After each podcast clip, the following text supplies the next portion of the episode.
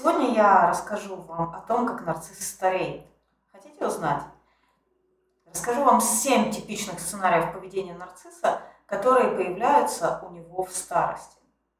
Первое. Нарцисс начинает усиливать свою свиту. Раньше у него были так называемые друзья. У него были люди, которые были на его стороне, которые приносили ему подарки на день рождения, которые как-то подлизывались к нему, старались проявлять к нему лояльность.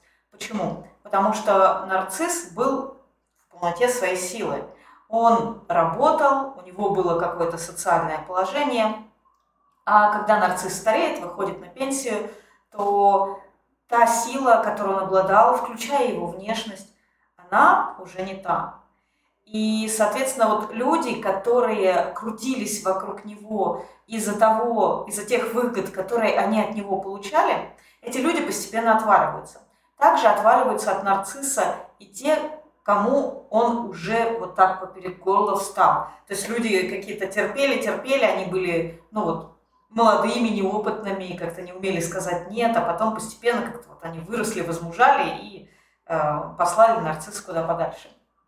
Вот все эти люди отваливаются, и нарцисс начинает чувствовать вакуум. И тогда он более интенсивно начинает собирать вокруг себя э, свиту, подпевал, которые все-таки от него хоть как-то зависимы. То есть вот более слабых людей, которые согласны быть его летучими обезьянами, согласны быть его свитой, и эта свита у него укрепляется. У стареющего нарцисса уже остаются такие самые сильные, самые устойчивые ветераны, которые ему во всем покорны, которые с ним во всем согласны, и на которых он прям вот хорошо так может положиться и опереться.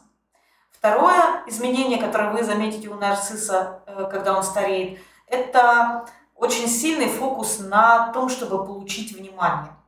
Раньше он получал внимание автоматически благодаря всем качествам, которые он развивал, благодаря тому, как сильно он вкладывался в свою внешность, как сильно он вкладывался в разные атрибуты, э, которые помогают ему получать внимание. Но когда нарцисс стареет, он становится уже менее интересным для людей, и поэтому его требование внимания становится более интенсивным. И он начинает это требовать, если не получается уже раньше, получалось через позитивные источники, да, через свою внешность, через там, дорогие машины, телефоны и прочее, тут он начинает требовать это внимание через негативные источники, через э, проблемы со здоровьем, через э, давление на чувство вины, через э, различные манипуляции. То есть не получается по-хорошему, будем по-плохому. Третье – это отрицание старения. Нарцисс пытается остановить старение во что бы то ни стало. И он фокусируется на том, чтобы как можно сильнее э, как вложиться в то, чтобы остаться молодым. То есть это всякие процедуры красоты. У мужчины нарцисса вы найдете в, э, в туалетной комнате, на полочках, там кучу средств, столько, сколько вы не найдете у, у иной женщины э, по уходу за собой. Э, женщины начинают всяческие, всяческие косметические процедуры, уколы и липосакции, и накачивают все, что можно силиконом. Самое главное, чтобы не было видно признаков возраста. Стараются изо всех сил потому что э, нарциссу кажется, что это единственное его достоинство. Вот внешность, да, это его самый главный атрибут, и он не готов так просто сдаться, так просто от него отказаться. И э, на самом деле желание быть молодым, желание выглядеть молодо, оно естественное, оно нормальное. Но в случае с нарциссом оно уходит именно в неадекватность. Когда человек, например, тратит вообще последние свои деньги, все до копейки, на какие-то процедуры, когда человек делает какие-то рискованные вещи, которые потом оборачиваются другой стороной. И он идет на этот риск, потому что в этой игре нет слишком высоких ставок. То есть все э, ради того, чтобы сохранить молодость. И ради того, чтобы почувствовать себя молодым, они могут тусоваться с молодежью, говорить на молодежном сленге, э, одеваться по-молодежному, несмотря на то, что это не по возрасту, и выглядят они глуповато в этой молодежной одежде. И могут набивать там себе татуировки, э, красить волосы в какие-то альтернативные молодежные цвета, делать такие себе э, очень странные прически. В общем, стараться выглядеть молодо, и это начинает выглядеть гротескно. То есть вот эти усилия по э, возвращению молодости, по удержанию молодости, именно у нарцисса начинают выглядеть гротескно, потому что он не знает меры. Следующий, четвертый признак, это э, нарцисс становится более завистливым. Если раньше он был всегда завистливым, и зависть была основой нарциссического поведения, то старея у него зависти становится еще больше, потому что старость отнимает у него то, на что он опирался. Это, конечно же, его внешность, это э, его карьера, его служебное положение довольно часто отнимает старость. Ну, э, какие-то нарциссы все-таки умудряются себе построить карьеру и ее не профукать своим э, глупым и вспыльчивым поведением.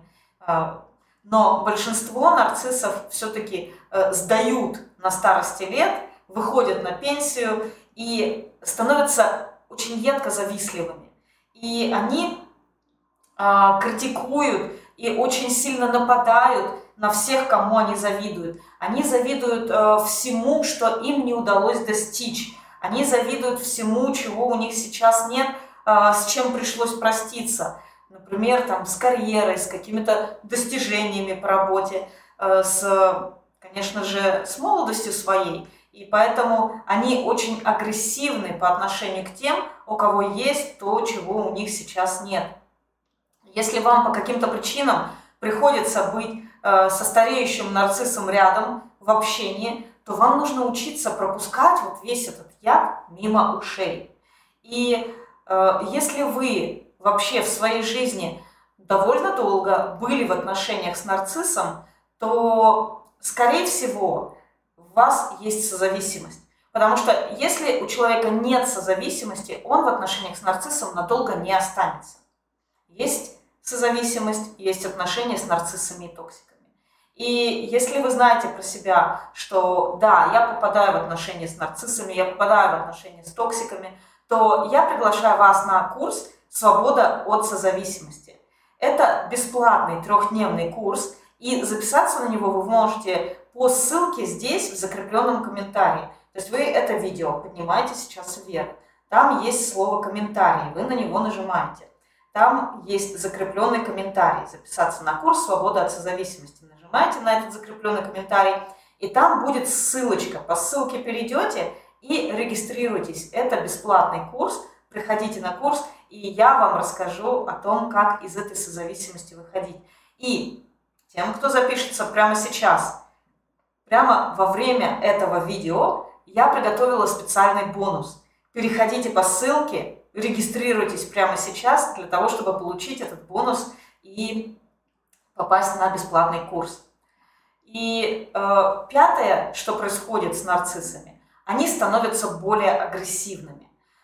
Они, в принципе, склонны всегда были выбирать козлов отпущения, но сейчас им эти козлы отпущения нужны просто позарез.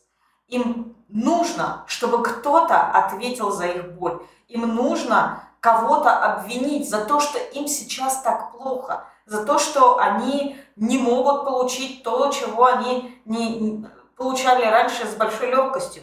И они обвиняют. Они обвиняют противоположный пол, например, нарциссы, которые раньше не мужчины нарциссы, которые раньше неуважительно а, относились к женщинам, становятся такими ярыми, матерыми, мизогинами или нарциссы женщины, которые неуважительно относились к мужчинам, они становятся просто мужененавистницами. И они обвиняют молодежь, они обвиняют своих детей, они обвиняют других, чтобы хоть как-то возвыситься, чтобы вот хоть как-то опереться на что-то. Потому что признать, что э, от них уходит то, что им так дорого, по их вине, по их ответственности они не могут. Кто-то должен быть виноват. И они с большим энтузиазмом ругают правительство, ругают, э, может быть, время, которое сейчас э, происходит, нравы, которые сейчас вот у современных людей. Они просто ищут, чтобы ругать, какой бы козел отпущения ни был, любой хорош, но самое главное, кого-то надо обвинить в том, что им так плохо. И нарциссам шестое, э, шестое поведение, да, им становится еще труднее угодить. Нарциссам всегда было трудно угодить, они никогда не были легкими в общении людьми, но здесь они прям становятся на дыбы. То есть они теряют свои основные инструменты контроля, которые у них были раньше, но такого более позитивного контроля, что где-то там своим шармом, очарованием, где-то своим э, влиянием они могли получить то, что хотят. Но сейчас в их руках становятся, остаются только инструменты негативного контроля. И из-за того, что им не хватает вот этого нарциссического корма, они уже тех, кто остается рядом с ними, выжимают до последней капли. То есть э, они зажив... завышают ожидания от вас, от того, э, ожидание того, что вы им должны, ожидание того, что они от вас хотят и ожидание качества того, как вы должны им это предоставлять. Вы вот должны прям читать их мысли из их головы, и потом это все делать, и делать в самом лучшем варианте, в самом лучшем виде. И если вы э, хотя бы чуть-чуть склонны к позиции жертвы, то вас это будет очень сильно давить. То есть они превращаются в таких вот прям реальных тиранов, которые, если что-то не так, если что-то не идеально, они прям задавливают вас своей критикой. И если вы склонны впадать в позицию жертвы, то нарцисс вот тут выжмет и выпьет из вас все соки. Поэтому а, если вы знаете про себя, что вы склонны впадать в позицию жертвы, когда вас обвиняют, когда вас критикуют, вы склонны просто тушеваться, то приходите на курс «Свобода от созависимости», я уже сказала, ссылка здесь в закрепленном комментарии, там я расскажу, как вам с этим быть, что вам с этим делать. И следующее, седьмое поведение нарцисса стареющего – это манипуляции своими болезнями. Это становится их прям коронным номером. Если раньше э, нарцисс мог манипулировать, допустим, своими детьми тем, что не даст им денег, тем, что э, что-то им не разрешит, то сейчас у него не осталось никаких козырей в рукаве, кроме того, чтобы сказать, ты хочешь, чтобы у меня инфаркт был? И все, вот тут вот э, никто не может этого выдержать, но как же перечить там папе, если он грозится тем, что у него будет инфаркт. То есть рычагов управления уже не осталось, и тогда нарцисс начинает манипулировать только одним. Я сейчас умру. Это из-за тебя у меня заболело сердце. Ой, у меня поднялось давление, вызывай мне скорее скорую. И давить на чувство вины самыми, самыми разными способами – это его последнее прибежище и последнее пристанище. И поэтому вам очень важно не вставать по отношению к нарциссу в позицию спасателя. Потому что позиция спасателя – это вторая позиция треугольника драмы, где есть жертва, спасатель и тиран. И если вы склонны впадать в позицию жертвы, вы, скорее всего, будете склонны впадать в позицию спасателя. И когда нарцисс манипулирует вот этим, э, своими болезнями, своими какими-то недугами, тем, что ему будет плохо, то вы будете вставать в позицию спасателя и бежать там, бежать ему угождать и делать, и прогибаться под него. И здесь вам важно понимать, что э, то, что нарциссу реально нужно, то, что вообще человеку реально нужно, и то, что он от вас требует, это разные вещи. В позиции спасателя вы этого не поймете, вы не будете понимать этой разницы.